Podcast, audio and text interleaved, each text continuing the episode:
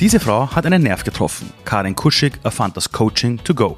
Damit wird man souveräner, selbstbewusster und schlagfertiger, sagt das deutsche Frauenmagazin Donner. Sie hat es wirklich geschafft, einen Spiegel-Bestseller auf Platz 1 zu bringen und zwar mit dem Titel 50 Sätze, die das Leben leichter machen. Wenn einige von euch sagen, hey, das Buch habe ich schon mal gesehen, ja, es ist ein sogenannter Longseller mittlerweile in der Buchwelt und ist aber erst vor kurzem rausgekommen. Sie ist jemand, die ist unfassbar vielseitig. Ich durfte sie kennenlernen, habe sie in den Podcast eingeladen und sie war am Anfang ihrer Laufbahn Radiomoderatorin und hat ganz Berlin geweckt. Danach hat sie Songtexte geschrieben, war Talkshow-Host, hält Keynotes und dann ist sie Performance Coach geworden. Sie hat über 20 Jahre lang Top-Manager und Managerinnen begleitet, aber auch Celebrities und dann kam ihr Buch raus auf Platz 1 der Spiegel-Bestsellerliste und seitdem kennt man sie in der großen Breite. Sie war bei mir in Wien, ich habe sie interviewen dürfen und wir haben darüber gesprochen, wie ihr Werdegang war, wo denn die ganzen Muster sind bei diesen High-Performance-Menschen, was sie selber aktuell tut, was sie sich gewünscht hätte im Leben schon früher gewusst zu haben.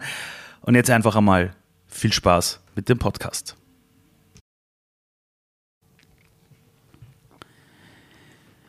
Wenn du in eine Schulklasse kommen würdest, wo lauter 14- bis 16-jährige Kinder sind und die fragen dich, sag mal, welchen Job machst du eigentlich? und was machst du den ganzen Tag? Was würdest du denen sagen, was du tust? Ich kreiere Sachen, die das Leben leichter machen. Egal was, Sätze, die man lesen kann, die auf einem Kühlschrankmagnet stehen, die auf Postkarten verschickt werden können, die Leute weitertragen. Und wenn sie sie lesen, kommen sie in eine ganz schnelle, ungeahnte Klarheit. Und das macht sie dann leicht. Und das freut mich. Warum fehlt, also warum fehlt vielen Menschen die Klarheit in ihrem Leben? Ich glaube, die Menschen sind überfordert. Es gab ja noch nie so viele Möglichkeiten wie jetzt. Und diese Vielzahl der Möglichkeiten überfordert die Leute total. Auch kleine, also kleine Kinder, selbst, selbst, oder Zehnjährige, sagen wir mal, die so irgendwie dazwischen sind, zwischen Kind und bald werde ich irgendwie Teenager ähm, da kommt ja ganz schnell, ich will Popstar werden oder Model oder ich gehe in die Medien so. Keiner weiß, was Medien ist. Ein Zehnjähriger weiß gar nicht, was das ist, aber, aber es klingt irgendwie gut. genau. Oder, oder ich werde Podcaster oder ich sitze oben auf dem Dach von einem VW-Bus und fahre durch Australien und so. Mhm. Also diese große Freiheit. Ne? Und äh, die Menschen wollen nicht mehr. Äh, wie heißt das bei euch, dieses lustige Wort, rauchfangfähiger werden. Rauchfangkehrer, ja. Rauchfangkehrer, ja, genau, Schornsteinfeger in, äh, in Deutschland. Oder, ähm, ja, oder Deutschlehrerin oder mhm. sowas. Oder das, das will man einfach nicht mehr werden. Wer will jetzt Automechaniker werden? Das sind so diese ganzen Berufe, die es ja auch gibt, ohne die wir ja alle gar nicht leben können. Wer soll mhm. denn mein Auto jetzt ganz machen? Äh, ich will Busfahrer werden. Wann habe ich das denn gehört? Noch nie. Also wer will denn Busfahrer werden? Ne? Äh, dann bist du vielleicht der Sohn eines Busfahrers und einer Busfahrerin, dann willst du das vielleicht. Mhm, Aber genau. dieses Große, dieses, die Welt ist groß, alles ist möglich, die American Dream und sowas, der in den 80ern ja noch was wert war, da war es ja die eine, die sich getraut hat, dahin zu gehen oder so. Äh, jetzt hocken da alle auf dem oberen Deck und wollen das und sind überfordert von den Möglichkeiten, das glaube ich.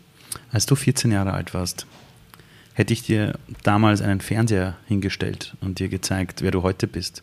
Spiegelbestseller, Platz 1, in den ganzen Interviews, hunderttausende Views pro Interview auf YouTube.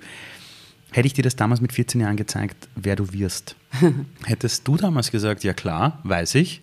Nee. Sondern, was hätte... Ich hätte gedacht, warum bin ich nicht in Hollywood? Wo ist mein Oscar? Oh, wow. ich hätte das ganz schön wenig gefunden.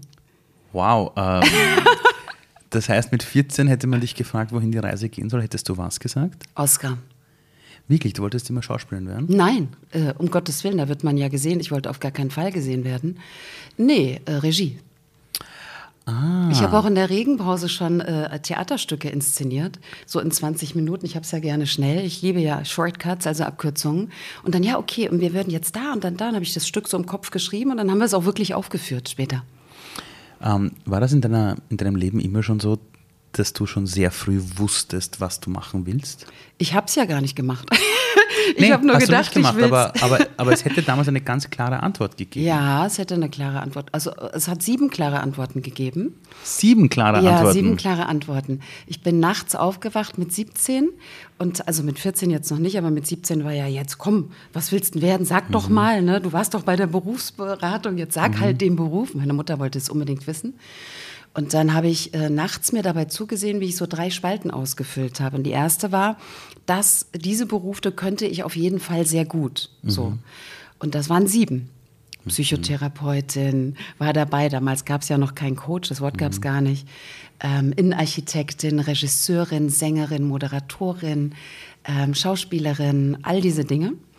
Und äh, dann, was ich auf jeden Fall habe und gern geben will, ähm, zuhören, äh, Wärme, äh, Menschenliebe, all diese Sachen.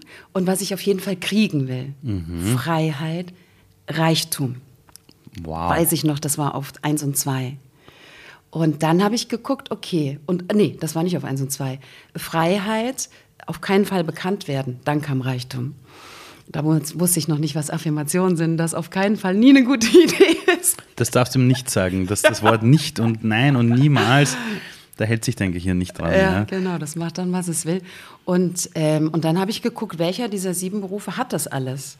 Und dann sind natürlich alle sichtbaren Berufe weggefallen. Also Sängerin, Moderatorin, also im Fernsehen, ähm, sichtbare Moderatorin, nicht Radio, wie, was ich ja dann gemacht habe. Ähm, Schauspielerin, ist ja alles weggefallen. Und dann blieb eigentlich nur Regisseurin übrig, weil dann kann ich auch Freiheit, dann bin ich unerkannt und trotzdem bin ich ganz, spiele ich ganz oben mit.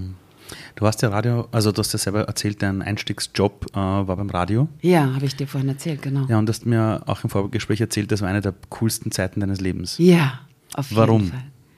Du, das war einfach, das waren die 90er, das war eigentlich Ende 80er, ich glaube 87 habe ich da schon angefangen. Mhm. Das waren noch so die coolen Zeiten in Berlin, wo sie alle so, wuhu, wir spielen mal New York. Mhm, Ja, und dann fiel die Mauer.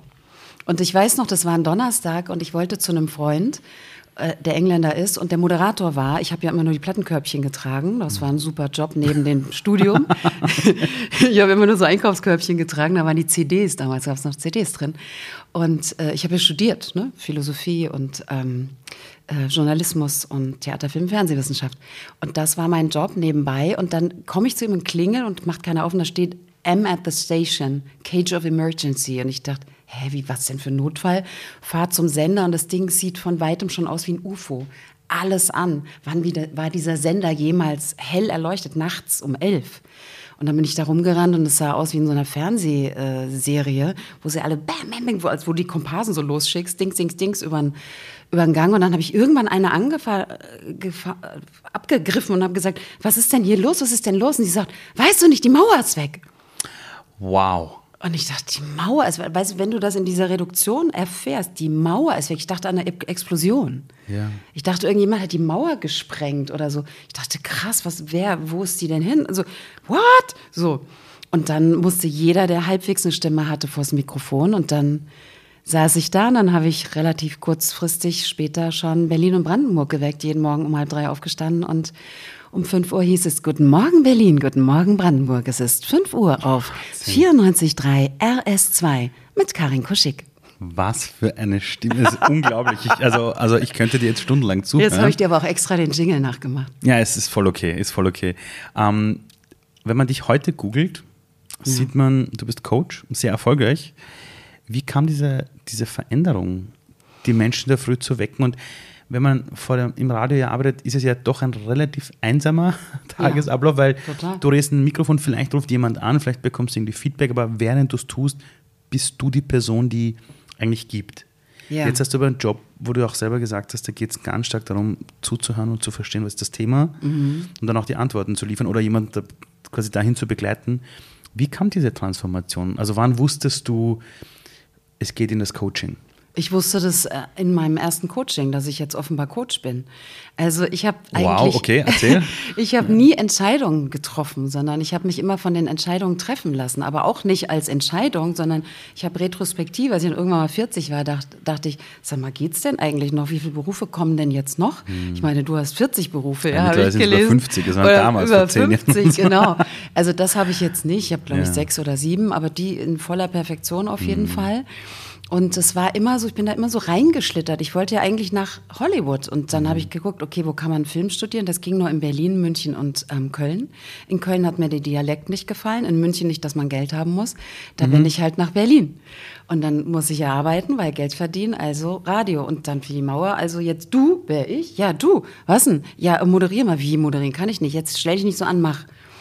Und stell dich nicht so an, mach, kannte ich von meinem äh, jazzenden Vater, der war Jazzmusiker. Oh, wow. Und es hieß halt immer, jetzt mach, stell dich nicht so an. Es war halt immer irgendwie, mach's halt. Hast du je gesungen? Ja, so für mich gerne. Und jetzt laufen ja die Mantras hoch und runter. Auch wieder so eine Nummer. Ich habe es ja eigentlich nur gemacht, weil ich auf Bali ganz unglücklich saß vor vielen Jahren und ein Mantra gehört habe und das so toll fand. Und ja meine ganzen Management-Coaches, also die Klienten aus der Corporate-Welt, die wollen ja gerne meditieren, aber sie wollen halt niemand sein, der gerne meditiert, weil sie so ein Image-Thema haben. Oder sie sagen, ich bin nicht der Typ dazu. Und dann mhm. dachte ich, ja, Mantras sind doch super. Aber dann habe ich immer diese Filme gesehen, wo, wo Frauen in wallenden Kleidern mit Löchern im Strumpf irgendwie da saßen, so eine Quetschkommode mhm. bedient haben. Und es war immer gleich so super, super, super esoterisch. Mhm. Und dann habe ich einen Freund von mir, der der Produzent von Sarah Connor unter anderem war, jahrelang, okay.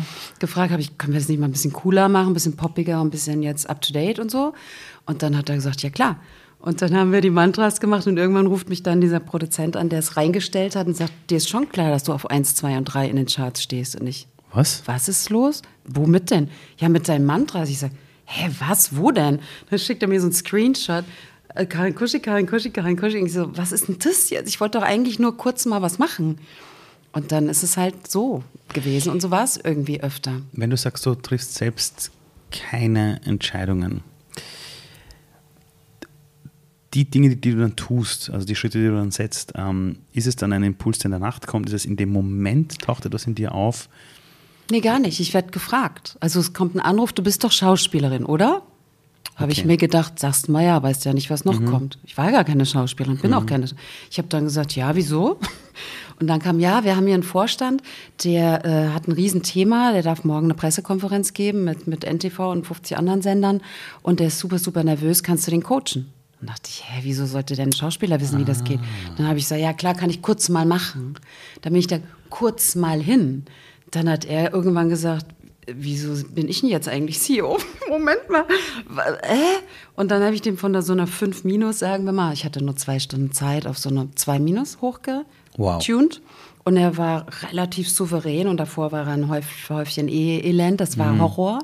Und danach hat er gesagt, ja, Sie, Sie müssen mich hier coachen und so. Dann ging das weiter, dann hat der auf dem Golfplatz an dem anderen und dann war so ich plötzlich Coach. Coach. Ich halt, wollte überhaupt keinen Coach. Was, was ist denn überhaupt Coach? So.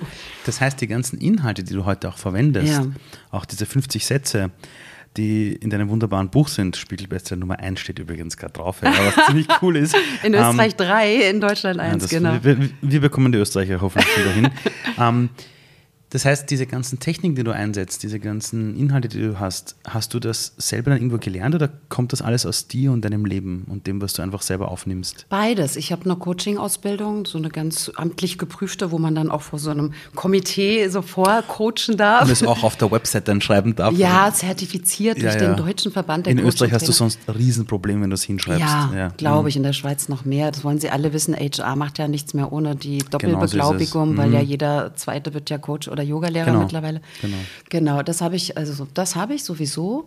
Und äh, gut, dass du fragst, weil das in den ersten Jahren, als ich dann nur Stage-Coach war und noch nicht mhm. Persönlichkeitstrainer und dieses tiefe systemische Coaching, was ich ja jetzt fast ja, 20 Jahre gemacht habe. Wow.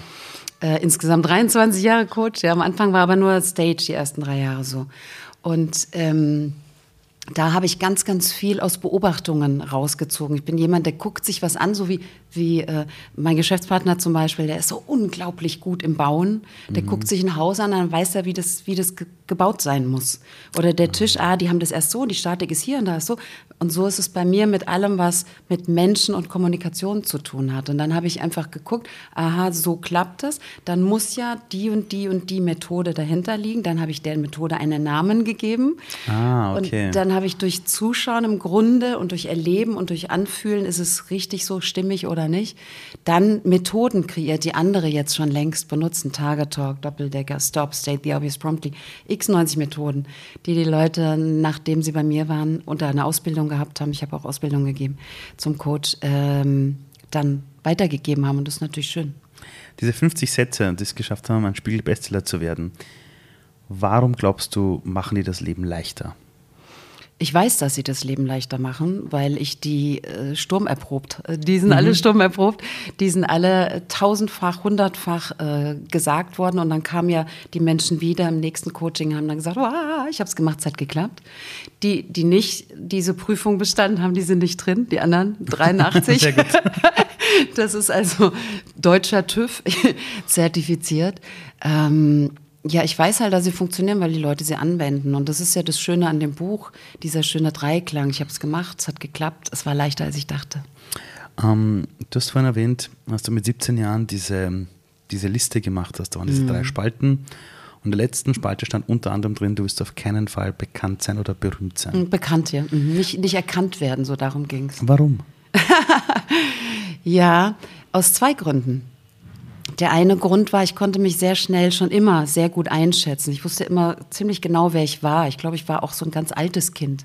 Ich war mhm. eigentlich immer zu alt für 10, zu alt für 14, zu alt für 18. Eine, heute würde man sagen, du bist eine alte Seele gewesen wahrscheinlich. Ja, oder? vielleicht, ja, womöglich. Mhm. Also ich war immer schon so ernster und älter. Also jetzt nicht der Lonely Rider oder so. Mhm. Ich war schon in der Gruppe. Ich habe auch in der letzten Reihe am Bus gesessen. So, mhm. so war es jetzt nicht. Ja, sowas muss sein. Ja. Auf der Klassenfahrt.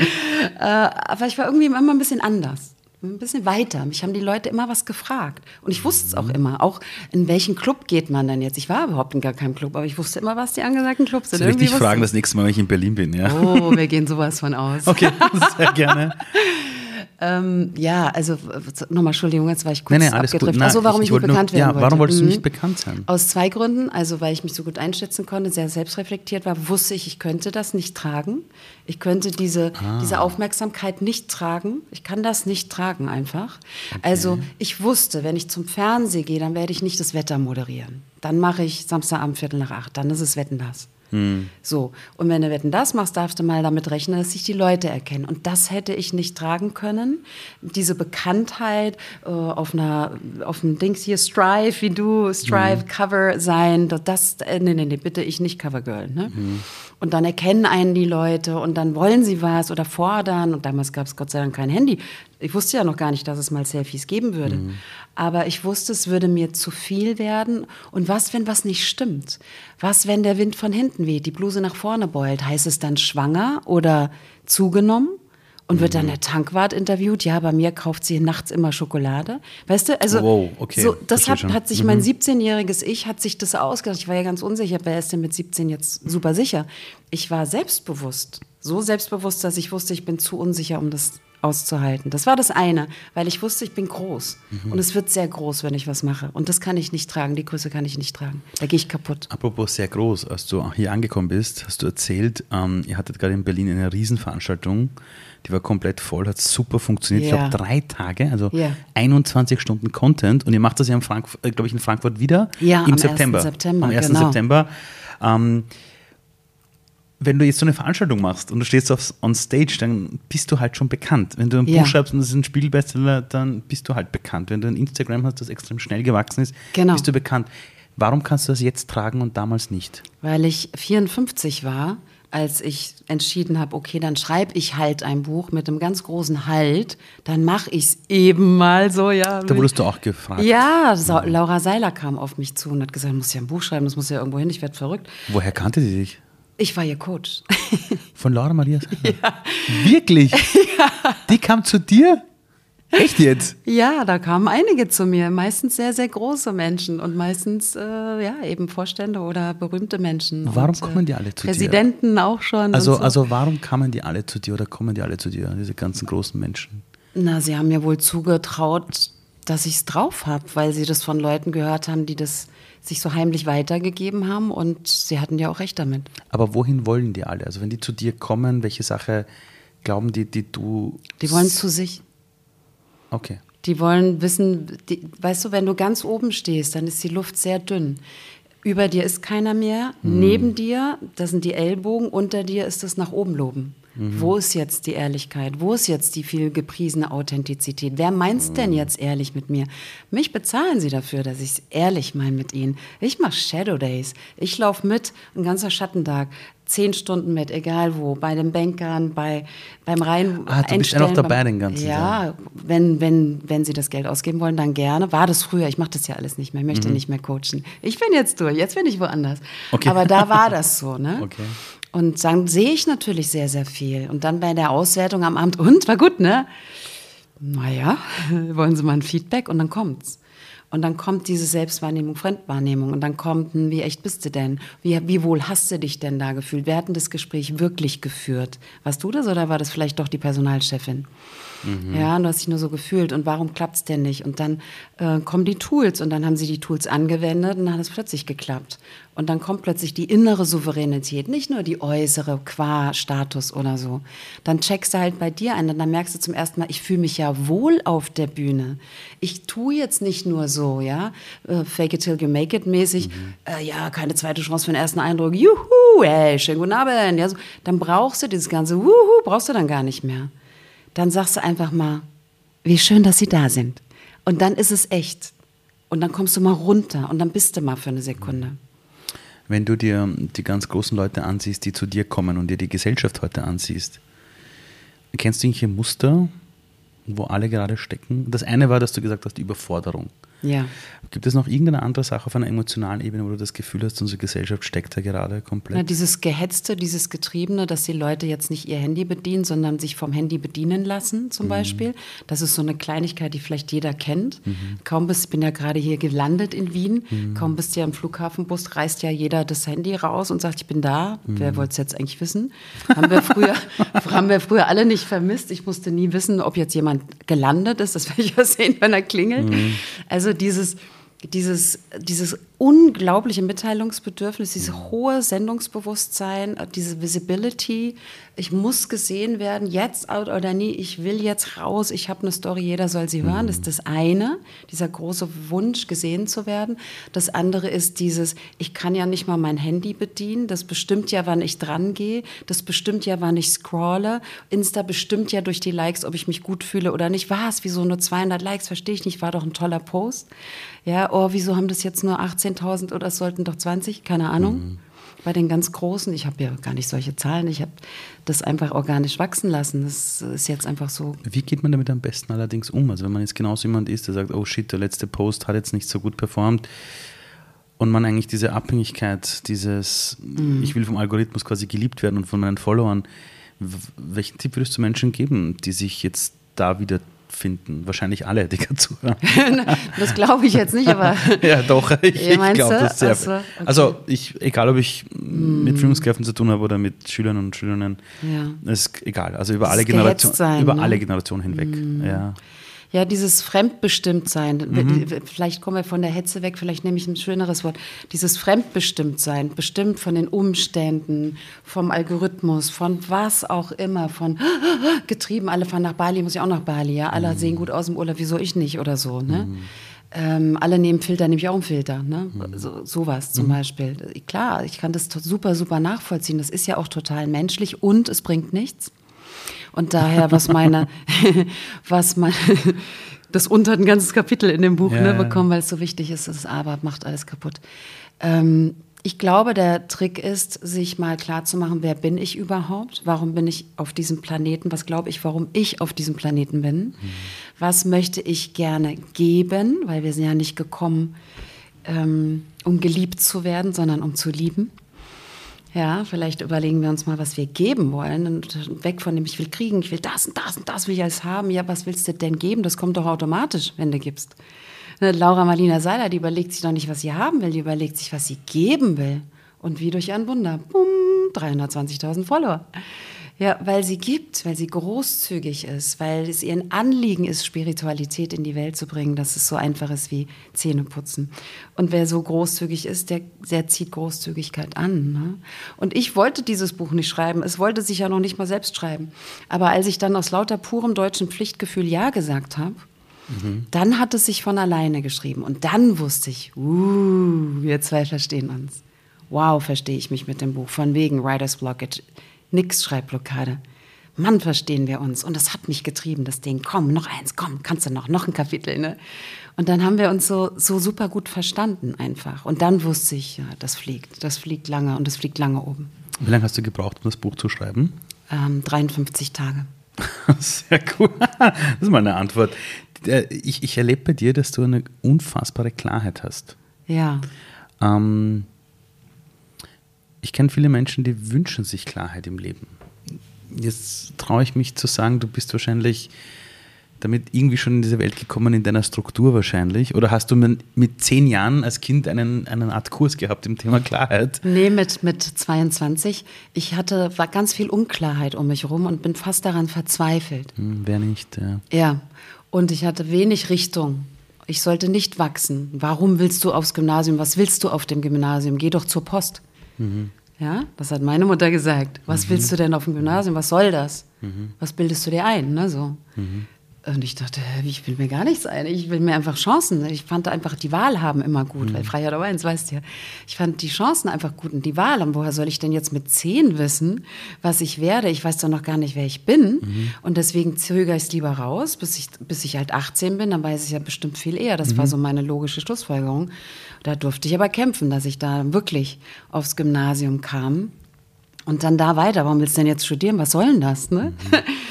Mhm. Na, ich wollte ja gar nicht studieren, ich wollte nur filmen, aber da musste man 21 sein und ich war erst 18, also weil ich so früh Abi gemacht habe. Also habe ich halt, mhm. weißt du, so einen Zwischendauer, so einen Zwischenparkplatz gewählt. Mhm. Und das war eben Studium und so. Also, nee, ich hatte wahnsinnig viel Unklarheit um mich rum, Menschen, die nicht sagen, A sagen, B machen, ganz viele Doppelbotschaften. Das fand ich furchtbar. Und ich habe ganz schnell gelernt, ich habe ein großes Talent zu lesen, was Menschen wirklich meinen. Ich lese Subtext. Ich höre fast nie, was jemand sagt. Ich höre fast immer, was jemand meint. Mhm, immer das dahinter, hinter der Rolle und dem. Ja, ja, ja was das soll das heißen? Und deswegen habe ich eben diese Konzepte auch und diese Tools und Target Talk, die zielorientierte Art zu sprechen, mhm. als Modell entwickelt, was dir eben dann sagt, okay, also das heißt es jetzt wirklich, okay. Wenn du selbst in deinem Tun, wenn du mit so vielen Menschen zu tun hast, irgendwo selber eine Art Blockade hast, zu wem gehst du? Weil, weil auch die besten Chirurgen dieser Welt können sich selber jetzt nicht operieren. Ne? Ja. Die, die brauchen manchmal auch diesen Impuls von außen. Hast du für dich dann auch so ein eigenes Netzwerk aufgebaut von Menschen, wo du einfach weißt, zu ja. denen kannst du gehen, um diese Reflexion zu bekommen? Ja. Jeden dritten Monat bin ich sowieso Dauerparkplatzmäßig. Da habe ich ein Abo quasi okay. bei meinem Coach. Das ist eine Frau, die ist großartig, die ist wundervoll. Und da gehst du einen Tag hin oder wie? Oder nee, ich gehe gar nicht hin. Wir machen das per Zoom. Die ja. sitzt in Bayern. Und das ist eine Seherin. Ah, sehr gut. Die sieht also nach was ganz anderes, auch das, was ah. ich, auf das ich nicht komme, okay. weil ich bin extrem scharfsinnig, sehr klar und ich kann nicht sehen, was sie sieht. Ich kann mhm. nicht sehen, aus welchem höheren Grund das passiert. Das weiß mhm. sie. Ich kann raten. Ähm, ich bin gut bei diesen weltlichen Themen, da bin ich sogar sehr gut. Aber bei diesen anderen, da freue ich mich, wenn jemand einen weiteren Blick hat als ich.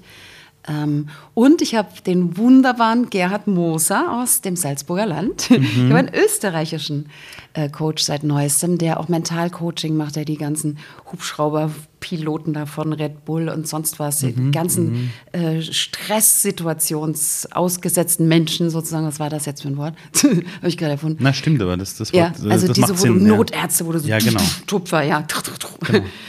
Ähm, der ist einfach eine Eins, was Mentaltraining betrifft. Mhm. Und ich war extrem belastet. Mhm. Extrem Situation. Die letzten zwei Jahre waren einfach einmal Luft holen und bis hierher kommen in dieses Studio bei dir, in, mhm. deine, in dein schönes Office hier. So wunderschön und kreativ und äh, das bleibt ja im Körper und sonst wo hängen und mein Mind genau. ist immer noch auf Überflieger, aber der Körper hat schon lange aufgegeben. Das wollte ich nämlich fragen. Ähm, du hast gesagt, in Bayern sitzt diese Seherin, wo du, glaube ich, alle drei Monate ja, bei ihr eincheckst. Genau. Und die sieht ja Dinge, die du nicht siehst. Ja. Ich habe in meinem Umfeld auch solche Menschen, wo ich einfach hingehe und sage, so, jetzt bitte einmal oben einchecken und mir sagen, was los ist. Ja. Wenn du jetzt aber in deinen Formaten, ähm, auf einer Bühne zum Beispiel, hast du mir vorhin erzählt im Vorgespräch, da hast du viele dieser Schnellcoachings gemacht. Diese also, Speed-Coachings. Genau, diese Speed-Coachings. Das genau. machst du auch in deinem Online-Programm namens Listen and Learn. Ja, genau. Wo du ja online so eine Art äh, Hot Seat hast, wo du einfach Leute quasi ja. reinholst, sie schnell coacht und Hunderte können zuschauen. Ja, so. genau. Wie viel von diesen Coachings und diesen Themen ist Erfahrung von dir, wo du sofort die Muster siehst? Mhm. Wie viel davon ist im Hier und Jetzt mit Scharfsinn das Erkennen? Und wie viel ist vielleicht die Verbindung zum Spirituellen, wo du einfach einen Impuls bekommst, der dann vielleicht genau hilft? Den Scharfsinn bräuchte ich gar nicht. Ah, okay. Mittlerweile. Eins Weil? und drei würde reichen. Die Verbindung nach oben mhm. und die Menschenkenntnis, also mhm. Erfahrung, mhm. würde reichen. ich brauche auch kein Bild. Die Menschen denken ja immer, sie, ich muss sie sehen, damit ich jetzt weiß, was das Thema ist, wie sie gucken oder so. Okay. Ich brauche kein Bild. Ich habe nie ein Bild gehabt. Ich bin Radiomoderatorin. Mir, mir reicht die Stimme. Das heißt, es würde auch reichen bei diesen Hot Seats, wenn man dir die Augen verbindet und du hörst die Ja. Person nur. Ja, ja, ja. Und wie ist das dann bei diesen, äh, so bei diesen Speed-Coachings? Die kommen zu dir, jetzt, egal ob es auf der Bühne ist oder online, Mhm. und sagen, hier ist mein Thema, das ist mein Problem. Mhm. Und du hast gesagt, du hörst aber gar nicht auf die Worte, sondern wahrscheinlich eher, wie sie sagen, was das Thema dahinter ist, oder? Oder, oder wie schafft man es innerhalb von, ich weiß nicht, fünf Zehn Minuten, in- habe ich. ich genau, also zehn Minuten. ein Coaching gegen die Uhr sozusagen, Ja. der auf dem Hot Seat sitzt oder die, meistens sind es Frauen. Ähm, die sagen dann in der idealen Welt, was ihr Thema ist. Manchmal brauchen wir aber auch zehn Minuten, um das Thema klarzukriegen. Ah, dann ist ich. das eben das Thema, dass sie ihr Thema nicht kennen. Dann sage ich, warum kommst du? Ja, ich weiß auch nicht, ich wollte nur mal kommen. Okay, und wenn du es wüsstest, was würdest du denn dann sagen? Ja, dann würde ich vielleicht das und das sagen. Und dann sage ich, ich glaube, das wäre nicht richtig, kann das sein? Dann fallen die Tränen schon, dann geht es schon Richtung Wahrheit. Und dann kannst du gucken. Also manchmal ist es auch so, dass ich ganz viel systemische Coaching-Fragen brauche, um dahin zu kommen. Neulich habe ich gesagt, wenn, dein, wenn, dein, wenn deine Frage ein Buch wäre, wie würde es denn heißen? Ja, so, und dann kommt die, die Antwort dann, okay, und wenn das Buch zehn Kapitel hätte, in welchem Kapitel wärst du denn dann? Ah, und dann kommt, okay, schön. was steht denn zwischen dir und dem Happy End, wenn das Happy End auf 10 ist? Also ich bin dann schon wahnsinnig kreativ manchmal, wenn es sein darf, ja, weil die Leute so echt nicht aus dem Quark kommen und behaupten, sie kennen ihr Thema nicht, weil das stimmt natürlich nicht. Natürlich erkennen, kennen sie ihr Thema und wir kriegen es ja eh raus nach 10 Minuten. Aber, aber wir behaupten das, weil wir wirklich glauben, aufgrund von diesem Blindspot, ich weiß mein Thema nicht. Aber wenn es dann da ist und wenn, du siehst es ja dann auch, ich höre es in der Stimme, man sieht es in den Augen, die werden dann glasig und so. Und wenn dann klar ist, ach, das ist es, dann ist die Frage ganz schnell in die Antwort das und dann ist doch nach zehn Minuten alles geklärt. Wirklich? Ja. Also du meinst, der Haupthebel ist, dass man sich authentisch dem Thema stellt. bei diesen Menschen, die sagen, dass sie ihr Thema nicht kennen. Andere wissen es ganz genau. Und dann ist einfach nur ein Hindernis im Weg. Dann sehen sie einfach nur bis zu dieser Wand und sehen vielleicht nicht, dass da noch eine Tapetentür ist und dass man die auch mal aufmachen könnte oder behaupten, sie hätten den Schlüssel weggeworfen oder so. Und wenn- ich bohre ja dann auch nach, auch charmant und klar und warmherzig und sehr direkt. Und da ist dann die Leute, die da hinkommen, die möchten das auch wissen. Das ist total lustig, was du sagst. Ich, ich, ich mache das auch so, aber ich mache es nicht charmant, sondern ich fahre voll durch. Also Ah. ich sage den Leuten immer auf, auf eigene Gefahr. Ja, also Alles klar. Weil, so ein Drillbohrer. Dann naja, so. ich sage ich, ich sag immer auch zu meinem Team, die wirklich härtesten Fälle alle zu mir. Also auch wenn es ist in einem Gefängnis plötzlich. Ja. Das sind dann so die Härtefälle, wo ich dann einfach sage, gut, ich bin jetzt der Schlagbohrer, ich bin die Brechstange. Okay. Äh, und das macht mir auch Spaß. Ja. Du bist auch ein Mann. ich, ich, ich kann das jetzt nicht aus, der, aus, deiner, aus Na, einer du, anderen als Frau Perspektive bist du bringen. sofort die Bitch. Das ist ganz einfach. ah, Es wahrscheinlich gibt ja. ja. Bitch gar nicht als Mann. Nee, sondern als Man Mann auch sagt man wahrscheinlich sagen, Macher. Ja, das ist ein Mann Macher. Du würdest auch Macher. nie sagen, das, der ist aber Bossy. Weil du nee, denkst, würdest du einem Mann nie sagen. du würdest nie sagen, der ist Bossy. Du würdest einfach sagen, das ist der Boss. Aber zu einer Frau würdest du sagen, na, die will sich aber sagen, die ist ja Bossy. Das, ja, das will ich jetzt gerne wissen, weil, weil ich als, als Mann kann ja nur die männliche Perspektive bringen. Das Mhm. ist super, dass du das ansprichst. Wenn du mit diesen ganzen Vorstandsvorsitzenden, CEOs und so zu tun hast, Mhm. wie hast du für dich herausgefunden, wie du dich denen annäherst? Weil genauso wie du sagst, und jetzt vielleicht genau das sagen würdest, was du dir denkst, denkst du dir, boah, der denkt sich jetzt vielleicht irgendetwas von mir. Wie hast du es für dich geschafft, dieses Charmante beizubehalten, obwohl es manchmal vielleicht eine bisschen härtere Sprache benötigen würde? Na, aber ich glaube nicht, dass ich die brauche. Also zum Beispiel jemand erzählt mir, ich sage, was glauben Sie, warum Sie das, was Ihr Thema ist, das und das und das und das. Und ich denke mir, ja, klar. Ne? Dann würde Mhm. ich sagen, klingt anders. Klingt, wirkt auf mich ganz anders. Ah, Einfach nur so. ich und würde dabei sagen, lächeln. alter Verarsch für einen anderen. Genau. Also, das Genau, und das kann Ah, aber nur ein lustig. bestimmtes Klientel Ja, hast du nehmen. recht. Du musst ja schon sehr nah am Widerstand sein, um deine Art dann in diesem Fall, jetzt nehmen wir das Beispiel, nehmen zu können. Bei mir mache ich den Raum auf Hm. und, und ich stelle eher Fragen. Klingt ganz anders. Angenommen, es gäbe noch einen anderen Grund, was könnte der denn sein? Du hast aber recht, wenn ich mit Frauen rede, rede ich auch ganz anders. Ja, mit mir redest du die ganze Zeit anders. Du Ja. warst überhaupt keine Brechstange. Als ich hier reinkomme, bist du ja super charmant. Nee, äh, ich, ich glaube, ich bin auch ein total Ja? netter Kerl. Es gibt nur ab und zu ein paar Menschen, glaube ich, in ihrem Leben, die haben sich so viele Mauern aufgebaut, dass du noch mit dem Bulldozer durchfahren musst. Aber, aber, aber du hast vollkommen recht. Es, stimmt, so rede ich nur mit Männern. Ah ja. So rede ich nur mit Männern. Mit, mit einer, nein, das, das stimmt, weil ich mir nämlich oft denke, ich wünsche es mir, wenn andere mit mir so reden, wenn ich anstehe. Also in meinem Team wissen alle, ich bin dann am, also letzte Woche hat meine Managerin zu mir gesagt, Ali, du bist gerade bei diesem Projekt unser Bottleneck. Okay. Und ich habe nur gesagt, danke. Weil kein Mensch gibt mir diese, diese Ehrlichkeit. Alle reden immer drum herum. Und bei meinem Team sage ich immer, ich liebe euch dann am meisten, wenn ihr so richtig mir richtig dieses Stoppschild hinhaltet. Ja? Das ist unfassbar wichtig. Und, und du hast natürlich vollkommen recht, ja. Und du hast, du hast klarerweise vollkommen recht. Das hat was damit zu tun, dieses härter Reden, wenn ich mit Männern zu tun habe. Bei Frauen bin ich da ganz anders. Hast du für dich deinen Stil des Coachings, wie hast du den für dich selbst entwickelt? Also dieses, war es einfach, dass du es einmal eine Zeit lang gemacht hast und dann gemerkt hast, ich brauche meinen eigenen Stil oder warst du von Anfang an? Nee, das war immer so. Ich war einfach immer ehrlich. Ehrlichkeit ist eine meiner Haupt. Ich habe so einen Vertrag mit mir selbst gemacht, als ich Wirklich? 22 ja, als ich 22 war und bei diesem Live-Event, was du jetzt erwähnt hast, das heißt ja, deine beste Version. Mhm. Da machen den alle Teilnehmerinnen mit. Wir haben alle einen Vertrag mit uns selbst gemacht, einen Herzvertrag. Wow. Der gilt lebenslang. Okay. Mhm. Und meiner ist, der steht hier drauf. Guck mal, schau mal. Da sind meine Worte drauf, auf, der ist auf Englisch, äh, weil ich ihn bei einem Apachen gemacht habe, der Englisch nur Okay. geredet hat. Da war ich 22. Und seitdem Deshalb sagst du, mit der. 22 kam die Klarheit in ja, dein Leben. Ja, weil Ich- er war sehr, sehr, also äh, Steinbock, Aszendent Steinbock und Apache. Ja, das heißt einfach mal Häuptling, Aszendent Häuptling und nochmal Häuptling. Okay. Und da war mal gar nichts. Wenn da einer drei Sekunden zu spät auf der Matte gestanden hat, gesessen hat, aufstehen, aufstehen, alright, you want some special attention, okay, let's have it. Und dann hast du aber eine Stunde gestanden Wow. und hast dir einen Vortrag angehört über äh, bei sich selbst einchecken, über Selbstrespekt, über was glaubst du eigentlich, wer du bist und so, wow, da kam ich her. Und, und, und ist es erlaubt zu wissen, was auf dieser Kette draufsteht bei dir oder darf man es nicht wissen? Dir sage ich das nachher, aber Okay, so, passt, so öffentlich, da kommt wieder die, die nicht bekannt sein will. Das wäre mir zu persönlich. Aber die Leute in deiner Veranstaltung, die diesen, Ja, diesen Vertrag mit sich ähm, selber schließen, ist das dann so eine Art Brief an sich selbst? Ist es Nee. ein, eine Art A4-Blatt? Sind es vier, fünf Worte? Wie kann man sich das vorstellen? Am Ende sind es drei Wörter. Wirklich? Ja.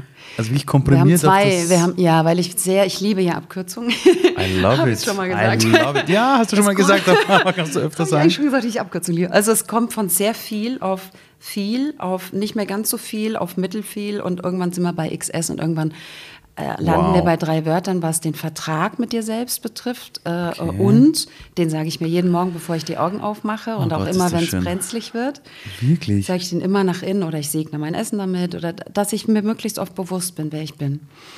Und ähm, das zweite ist eine Drama-Exit-Strategie. Die ist auch sehr kurz. Die gibt's auch in deine beste Version. Und wenn du allein die zwei Dinge hast, dass du einfach mal weißt, wie du rauskommst aus dem Drama und wer du eigentlich bist. Und dann noch ein paar Werte, und das ist übrigens, wäre meine Antwort vorhin noch gewesen, fällt mir gerade auf, dass was braucht die Welt? Ich glaube, Werte. Also dieses Bewusstsein, wer bin ich, was will ich, ist ja eins, was will ich geben. Und das andere ist, okay, aber welche Werte möchte ich denn erfahren? Was ist non-negotiable? Ja. Wo sage ich, okay, und jetzt reicht's mal richtig. Das ist nicht verhandelbar. Aus, Dafür stehe ich jetzt. Ne? So, das finde ich schon wichtig zu wissen, wo hört's auf. Das, das erlaube ich dir, das erlaube ich dir auch. Und da kannst du auch nochmal in meine Komfortzone lang schrammen. Jetzt gibt's vielleicht eine Schürfe und, und jetzt reicht's. Also dieses zu wissen, wo, wo höre ich auf, wo fängt der andere an. Und darum geht's ja auch in diesem 50 Sätze, die das Leben leichter machen Buch, um entspannte Abgrenzung, um souveräne äh, innere Souveränität und souveräne Abgrenzung eigentlich und um Selbstführung. Und ich glaube, Selbstführung, wenn ich nur ein Wort hätte, wäre es das. Das ist das, was, glaube ich, der Planet braucht. Wie führe ich mich selbst? Hm. Wie mache ich mir klar, dass ich immer die Wahl habe, dass es völlig egal ist, was die Umstände im Gefängnis, hast du jetzt zweimal angesprochen, Hm. klar.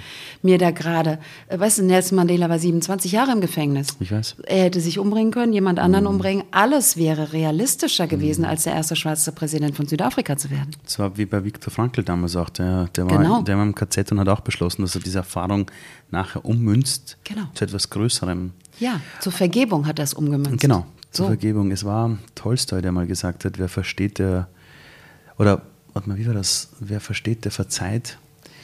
Und ich sage oft den Menschen, du Wer musst. versteht, kann verzeihen. Hm? Ja, und wenn du dich mal selbst verstehst, dann verzeihst du dir auch vieles. Ja.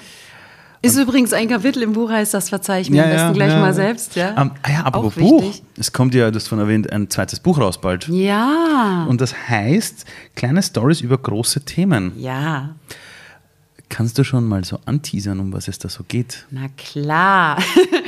Ich war ja ein Instagram-Baby und habe Ja. immer, und wie du weißt, wollte ich nicht ges- ge gesehen werden im Sinne von Video. Deswegen bin ich auch sehr dankbar bei diesem Podcast ohne Bild. Und dann habe ich immer One-Minute-Messages gesendet. Mache ich auch immer noch. Eine Minute Botschaften. Und dann dachte ich, jetzt machen wir das als Hörbuch. Und dann war es als Hörbuch draußen. Und dann dachte ich irgendwann, na sag mal, bin ich jetzt eigentlich der einzige Mensch auf Planet Earth, der ein Hörbuch ohne ein Buch hat? Das Ich wollte mich gerade sagen, du machst das ja immer umgekehrt. ja, das machen wir ja oder? immer umgekehrt, weil Ja, du musst ja, ja, ja. erstmal was lesen können, damit du es Ja, ja, ja. überhaupt vorlesen kannst. Und dann kam ein wunderbarer Verlag auf mich zu, Ulstein, und hat gesagt, das sehen wir aber genauso. Cool. Und äh, wollen wir es mal machen? Und da ich die Lektorin kenne und sie ein Goldstück vor dem Herrn ist und es einfach großartig ist, mit ihr zu arbeiten, habe ich gesagt, Bingo, natürlich machen wir das.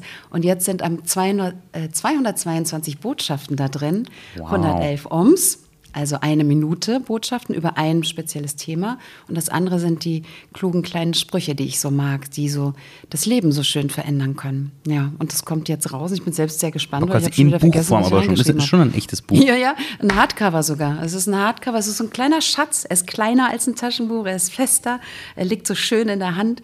Es ist ein kleiner Fratz schon wieder geworden. Ich glaube, diesmal ist es ein Mädchen. Und wann kommt es raus? Am 29. Juni.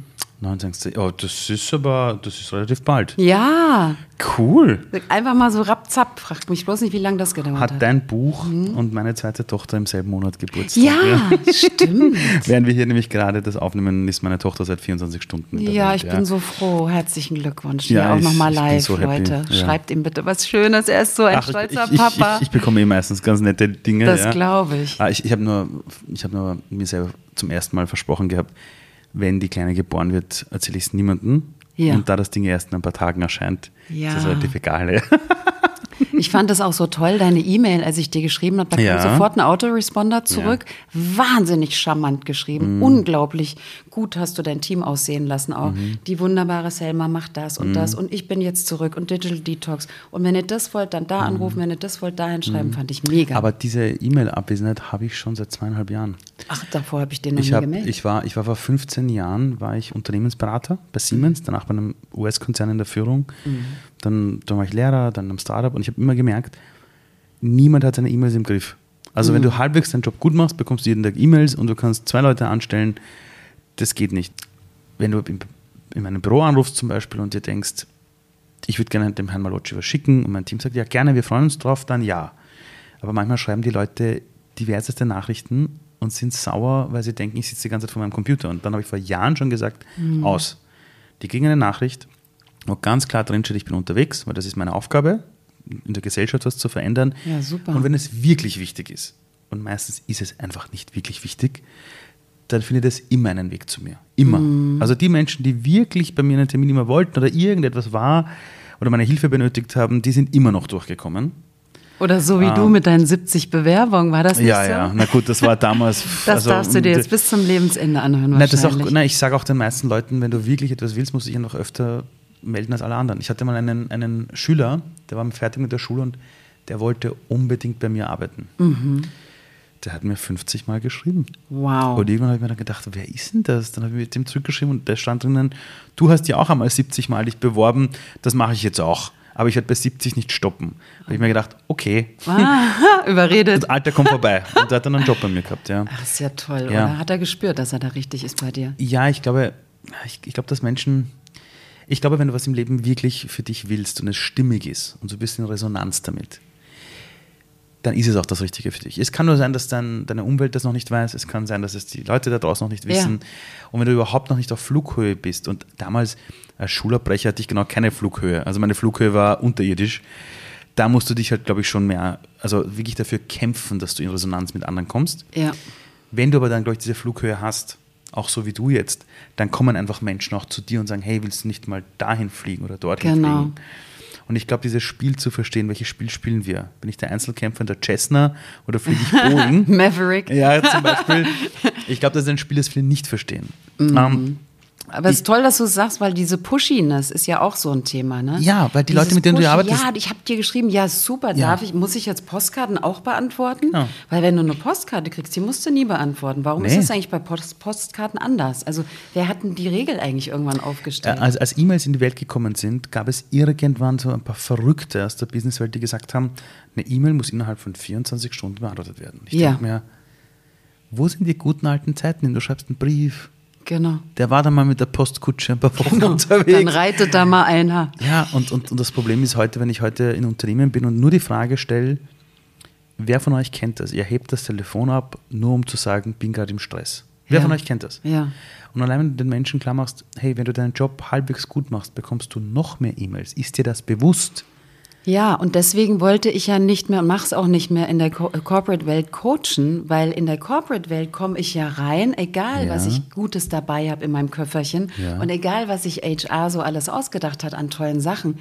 Ich bin die, die sie jetzt acht Stunden lang von ihren E-Mails abhält. Ich bin die, warum sie dann abends checken, oh, bis 12 Uhr da sitzen müssen mit, das habe ich verpasst, das, das, das, das, das. Mhm.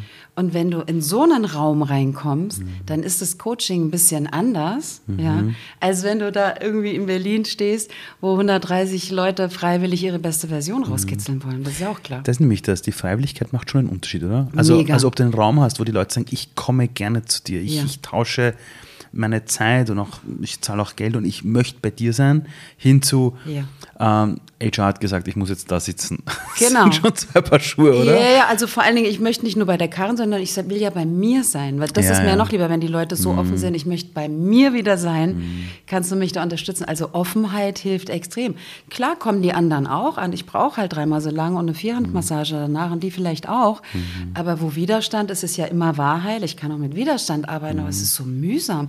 Wieso machen wir denn diesen mühsamen Weg? Ja, können wir es bitte leicht nehmen? Wir haben sehr viele Menschen, die gegen ihre Natur arbeiten. Mhm. Und die nennen es dann halt äh, Corporate Policy, sie nennen es halt dann Karriere. Ja? Also mhm. es ist, ich glaube, ich glaube, dass wir kurz davor stehen, dass Menschen noch wieder ausbrechen wollen aus, aus, aus, diesen Gefängnissen, die wir halt quasi eben diese, diese Karriere nennen. Ich war mal bei jemandem im Dezember war das. Der hat gesagt, je sinnloser der Job, umso mehr verdienst du und dann nennt man das in der Corporate World, das ist das Compensation Package. Mm. Und das heißt wirklich in der Corporate World, du hast ein mm. Compensation Package mit Aktienoptionen und Compensation ist halt das Kompensieren. Das ist so. Das Schmerzensgeld. Ähm, als du, ich sag mal so, die ganzen großen CEOs, mit denen du zu tun hattest, was haben die alle gemeinsam? All diese Führungskräfte, die du erlebt hast. Da wird es irgendwelche Muster geben, warum die doch in diesen Strukturen, die jetzt nicht besonders einfach sind, wenn du nach oben kommst, weil du hast auch gesagt, da wird es immer einsamer. Das von unten die, die mm, Na, auch die zweite Führungsebene, Bereichsleiter sind ja, ah, ich weiß nicht, wie das in Österreich heißt, das auch Bereichsleiter? Das, das sind Bereichsleiter, ja. das ist das Mittelmanagement. Ja, so, das ist mhm. ja auch immer ganz interessant. Das sind mhm. ja die mhm. interessanteren noch quasi, mhm. mhm. weil die, die sind ja auf Vorstandskurs sozusagen mhm. schon, ja, und haben schon ganz viel Verantwortung. Ich habe jetzt einen gehabt neulich, der ist 40 und hat 7000 äh, Leute unter sich als Bereichsleiter, Halleluja. Da, da könnte ich gar nicht schlafen. Ja? Nicht, ja. Das macht er einfach. Und ja, ähm, ich glaube wirklich dieses, kann ich mir denn erlauben, ich selbst zu sein? Kann mhm. ich mir mhm. das denn erlauben? Oder ähm, ich eck so oft an, was heißt denn das jetzt? Sollte mir das nicht egal sein? Das gehört doch zum Job. Also es ist immer ein zwischenmenschliches Thema, immer zwischen mir und anderen. Wie finden die mich jetzt? Ist das jetzt so in Ordnung? Äh, es, es geht immer ich und die anderen. Aber du wirst auch viel mit Leuten. Entschuldigung, nie ein inhaltliches Thema. Nie ein inhaltliches Thema. Hatte ich überhaupt ah, noch nie. Interessant. Weil es ist ja, aber es wird auch unfassbar viele geben, die ja diese Position sich erarbeitet haben, weil sie, ich weiß nicht, mit 19 Jahren gehört haben, nur wenn du da oben sitzt und dann mit Ellbogen nach oben gekommen bist, genau dann bist du ein echter Mann, zum Beispiel. Mhm. Das sind ja wahrscheinlich Menschen, denen man am besten sagen müsste, kündige, hör auf, du hast genug verdient, geh zu deiner Familie nach Hause. Mhm. Äh, tust du das manchmal? Mm, naja, ich will dir mal meine allererste Geschichte erzählen. Das habe ich noch nie gemacht. Soll ich das mal? Ich, ich mache es jetzt ja, einfach erzähl, mal. Das sage ich jetzt einfach mal. Vorstandsvorsitzender, ein Österreicher, aber in Deutschland. Und er fummelt an seinem Handy rum, so ein langer Tisch wie in so einem Schloss. Ich an der kurzen, an dem einen kurzen Ende, er an dem anderen kurzen Ende. Und er fummelte unterm Tisch an seinem Handy rum. Ich konnte es ja nicht sehen, weil es unterm Tisch war. Und das war mein allererster großer, äh, großer Job, DAX 30, also jetzt wow. Und ich sollte den CFO coachen, also seinen Finanzvorstand. Warte mal, Österreich, das, das Nee, ist der Moment, Peter Moment, Löscher Moment. Moment, Moment. Oh, jetzt habe ich zu viele Nee, nee, Informationen nee, nee, gar nicht, gar nicht, gar nicht. Oje, oje, wie komme ich aus der Nummer Gar wieder nicht, gar- raus? Ich sag einfach dir, wie ich wieder rauskomme, weil ich ja nie die Wahrheit sage. Wenn es ein Deutscher war, dann sage ich Österreicher. Wenn ich sage, ein langer Tisch war es ein runder. Boah, jetzt kann ich lange das suchen. kann ich mir gar nicht Okay, äh, das ist leisten, gut. die Das Wahrheit zu sagen. Das ist gut, das, muss Das, ich... weißt du, deswegen im Buch ist Zürich Düsseldorf und eine Frau ist ein Mann. Das geht sonst nicht. Ah, das muss ich mir merken, das ist aber echt smart. Okay, Mhm. ja, du, gut. Du darfst dir nur noch merken, was du gesagt hast. Ja, ja, ja. Gut, also, also irgendein ich möglicher Österreicher, der in Deutschland möglich DAX 30. Ja, okay. Aber es war ein Tisch und es war ein Handy Ja, unterm Tisch. so. Und irgendwann, und dann hat er irgendwann gesagt, ähm, hat mir angefangen zu duzen. Ich kannte den Mann ja Mhm. gar nicht, er war 60 oder so und ich war gerade 30. Und dann sagt er, ja, ähm, jetzt spricht sie gar nicht mehr, du sagst ja gar nichts mehr, du sagst ja gar nichts mehr in dem Tonfall. Dann habe ich gesagt, meinen Sie mich? Oh, jetzt ist er aber sauer. Ich sage, jetzt reden Sie in der dritten Person von mir, es wird ja immer spannender, worum geht's eigentlich? Oh, jetzt ist er auch noch klug, so. Dann hat er gesagt, komm mal her. Und ich habe gesagt, ich möchte gerne beim Sie bleiben. Ja, dann kommen Sie halt mal her. Dann bin ich um den Tisch rumgelaufen und dachte, was kommt denn jetzt? Und dann zeigt er mir das Handy und zeigt mir, wie er unter dem Tisch meine Beine fotografiert hat. Was? Aha. Ja, und dann, und dann kam auch noch, gar nicht mal so schlecht.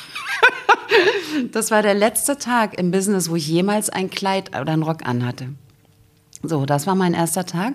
Und der ging dann weiter, eine halbe Stunde später in der Kantine. Da saß die Personalchefin da und die Marketingchefin und er sagt, du hast da was.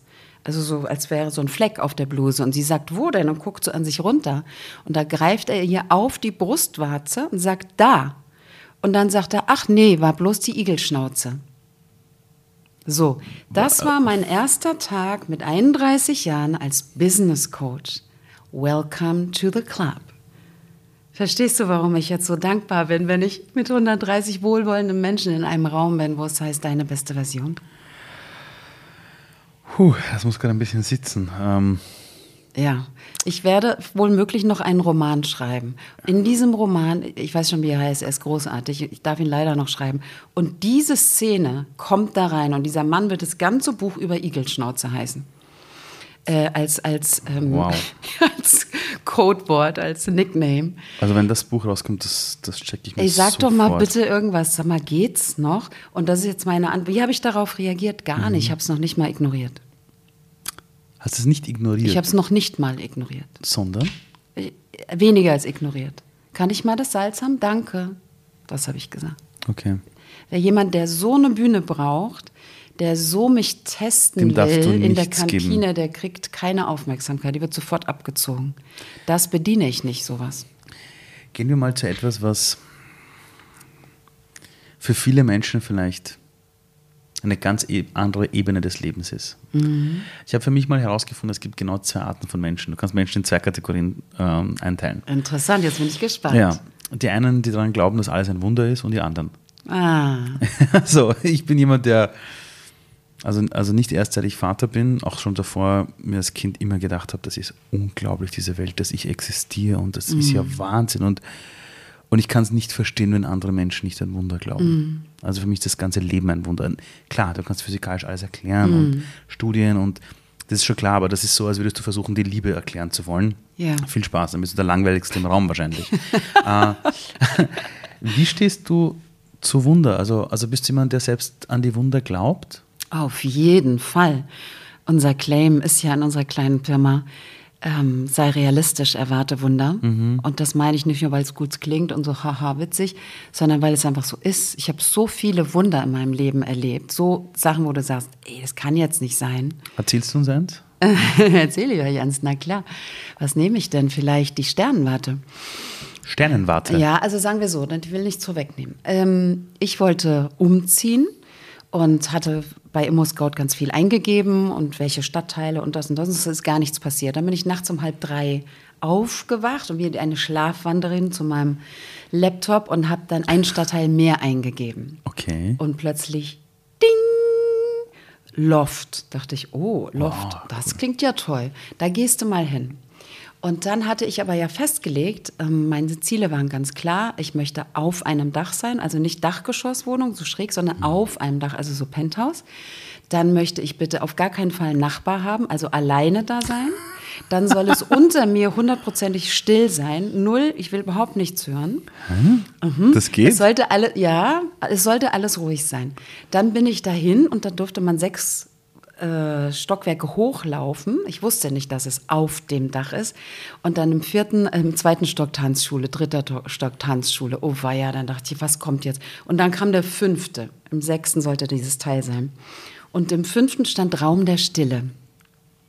Da machen Mönche Satsang. Das heißt, die sitzen da eine Stunde am Morgen und schweigen. Dann kommt ein Gong, dann gehen sie alle nach Hause und morgens kommen sie nochmal alle und schweigen wieder eine Stunde. Das, das war der Raum der Stille. Dann dachte ich, okay, sechster Stock, here I come. Da, da, da, da. Kein Nachbar. Okay, jetzt laufe ich da rein und ich hatte schon immer äh, oder schon lange, nicht immer, aber lange was mit, mit Sternen zu tun, Sternwarten, Sternzeichen und so fand ich immer total mhm. interessant. Habe ich mich mit beschäftigt und war auch im Planetarium Mitglied und sonst was. Und dann kam ich da rein und dann sehe ich da so ein richtig abgewracktes Teil und in der Mitte von dem Ding war so ein rundes Loch, ein Meter tief. Hä, wie, wer hat denn ein Meter tiefes Loch? Da habe ich gesagt, was ist das denn? Dann sagte sie, ach so, habe ich gar nicht geschrieben. Das war mal eine alte Sternwarte und da drin stand das Teleskop. Dann habe ich gesagt, okay, Freunde, hat sich erledigt für alle. Könnt gerne nach Hause gehen. Das Ding krieg ich. Und so war es dann auch. Und da, wo dieses Loch ist, hast du das dann zugeschüttet ja, oder, was hast du dann gemacht? Da ist jetzt äh, der Boden, der sonst auch überall ist. Und da habe ich lange überlegt, was mache ich in diesem zwei Quadratmeter? Und es ist wie so ein Rondell. Es ist rund. Ja, ja. Muss unbedingt mal kommen, wenn du in Berlin bist. Das sind so Säulen. Okay. Und dann dachte ich, was stelle ich da jetzt rein? Am besten würde man so ein Aquarium machen und dann könnte man irgendjemand drin rumschwimmen lassen, wie bei James Bond. also ich hatte alle Visionen, ja. Und zum Schluss habe ich einfach ein weißes Klavier reingestellt und eine Disco-Kugel wow. oben drüber. Das ist gut. Ja, die Diskokugel ist die Reminiszenz an die Sterne und das weiße Klavier sieht ehrlicherweise so aus, als würde jede Sekunde Udo Jürgens mit einem weißen Bademantel aus dem Bad kommen. Tut er aber nicht, God bless him. Wer weiß, was in einer anderen Dimension tut. Sag, wenn du mit Menschen arbeitest, egal ob es jetzt 130 Menschen sind, die da hinkommen und mit dir drei Tage verbringen oder es ein Mensch ist, der sich dir versucht zu öffnen. Mhm. Wenn ich diese Menschen irgendwann fragen würde, wie du auf sie gewirkt hast. Oder sie fragen würde, sagt's mal, ihr habt ja die Karin gekannt, ihr habt ja mit der gearbeitet. wie waren die so? Was würdest du dir wünschen, dass die Menschen über dich sagen oder über die Zeit mit dir sagen, wenn du nicht im Raum dabei bist? Also ich weiß, was sie sagen. Deswegen ist es jetzt schwer, was würde ich mir wünschen? Da darf ich die Perspektive wechseln. Was würde ich mir wünschen? Die meint es wirklich gut. Das würde ich mir wünschen. Aber was ist denn für dich das Bild eines gelungenen Lebens? Dass du weißt, warum du da warst und dass du leicht gehen kannst und dass du eins bist mit deinem Körper, bevor du ihn verlässt. Karin, warum bist du in dieser Welt? Weil die nächste Stufe ansteht. Ich glaube ja an Wiedergeburt und das mm. ist die nächste Stufe. Ich glaube nicht, dass das mein letztes Leben ist. So, so erleuchtet bin ich sicher nicht. Aber die nächste Stufe steht an. Hier geht es um Vervollständigung für mich. Hier dürfen Dinge zu Ende gebracht werden. Wie gehst du mit Menschen um, die vielleicht mit den spirituellen Thematiken bei dir noch nicht damit klarkommen, weil sie noch zu stark ja. im Kopf sind? Da sage ich, jeder darf denken, was er will. Du auch. ist das auch einer der Sätze, der da drin ist? Weiß ich gar nicht. Es sollte so. definitiv so als Bonussatz noch dazu kommen. jeder darf denken, was er will. Mache ich ja genauso. Und es, es, es, zieht ja auch nicht jeder dasselbe T-Shirt an oder fährt mm. in dasselbe Hotel nach mm. Apulien. Also wir haben ja nun mal andere Herkünfte. Wir sind woanders geboren und wäre mm. ich auch Einzelkind in einem Schloss gewesen äh, oder wäre ich auch eins von 13 Kindern in einem Waisenhaus oder wäre ich auch mit einer Zwillingsschwester bei einer alkoholisierten Mutter. Weißt du, das gibt tausende von Möglichkeiten, wo man herkommen kann. Logischerweise glaubt jeder an was anderes. Ich habe so viele Wunder gesehen ich, ich, ich muss jetzt zugeben, ob ich will oder nicht, dass das hier alles eine viel tiefere Bedeutung hat. Mhm. Das ist einfach so glasklar für mich, dass, äh, dass das meine Wahrheit ist. Gab es irgendwas, was du schon mit vier, fünf Jahren übers Leben gewusst hast, was Erwachsene vielleicht erst später wieder entdecken, wenn sie zu sich finden? Alles ist gut, wie es ist. Es ist, wie es ist, wie es ist. Das dachte ich immer schon. Schon ganz klein. Es ist jetzt so, wie es ist. Und jetzt stell dir vor, das Mikrofon, das du einsprichst, geht gerade in wirklich alle Haushalte der Welt. Also wow. alle 8, 9 Milliarden Menschen der Welt hören zu. Alle können gerade Deutsch, alle sind jetzt gerade wach. Wow. Auch. Gibt es irgendeinen Gedanken, wo du dir denkst, Leute, denkt einmal über das nach. Wenn ihr einmal heute euch eine Minute Zeit nehmt, diesen einen Gedanken, diese eine Frage, vielleicht könnt ihr über die mal nachdenken. Was wäre das? Es entscheidest immer du, was du denkst. Es entscheidest immer du, was du fühlst. Und es entscheidet immer nur du, was, wie du dich verhalten willst. Mit anderen Worten, wer dich ärgert, bestimmst immer noch du. Wer dich aufregt, bestimmst immer noch du. Hör auf, mit dem Finger auf andere Leute zu zeigen. Guck auf die drei Finger, die auf dich zeigen. Hast du genug zu tun. Dankeschön. Gerne.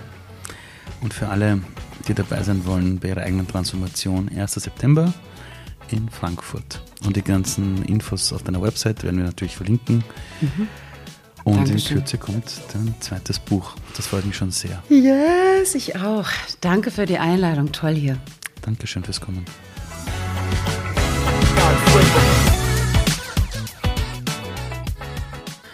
So, ich hoffe, ich habe nicht zu viel versprochen. Ihr habt gesehen, sie ist unfassbar vielseitig. Ihr neues Buch ist gerade jetzt erschienen. Das heißt, holt euch das bitte, Leute. Und wer von euch selbst sagt, hey, ich möchte in meiner Zukunft arbeiten, ich möchte ein Mindset entwickeln, um zukunftsfit zu sein, ich sehe mich manchmal als Fehler im System. Wie kann ich mich zu einer Person entwickeln, die ich sein möchte? Ganz ehrlich, da empfehle ich dir das Future One Heroes Programm. Das ist ein Programm, das ich zusammengestellt habe für all die Menschen da draußen, die in dieser Welt sagen, ich will zukunftsfit sein ist komplett for free und zu finden unter www.futureone-heroes.com. Und bis nächste Woche. Ciao, ciao.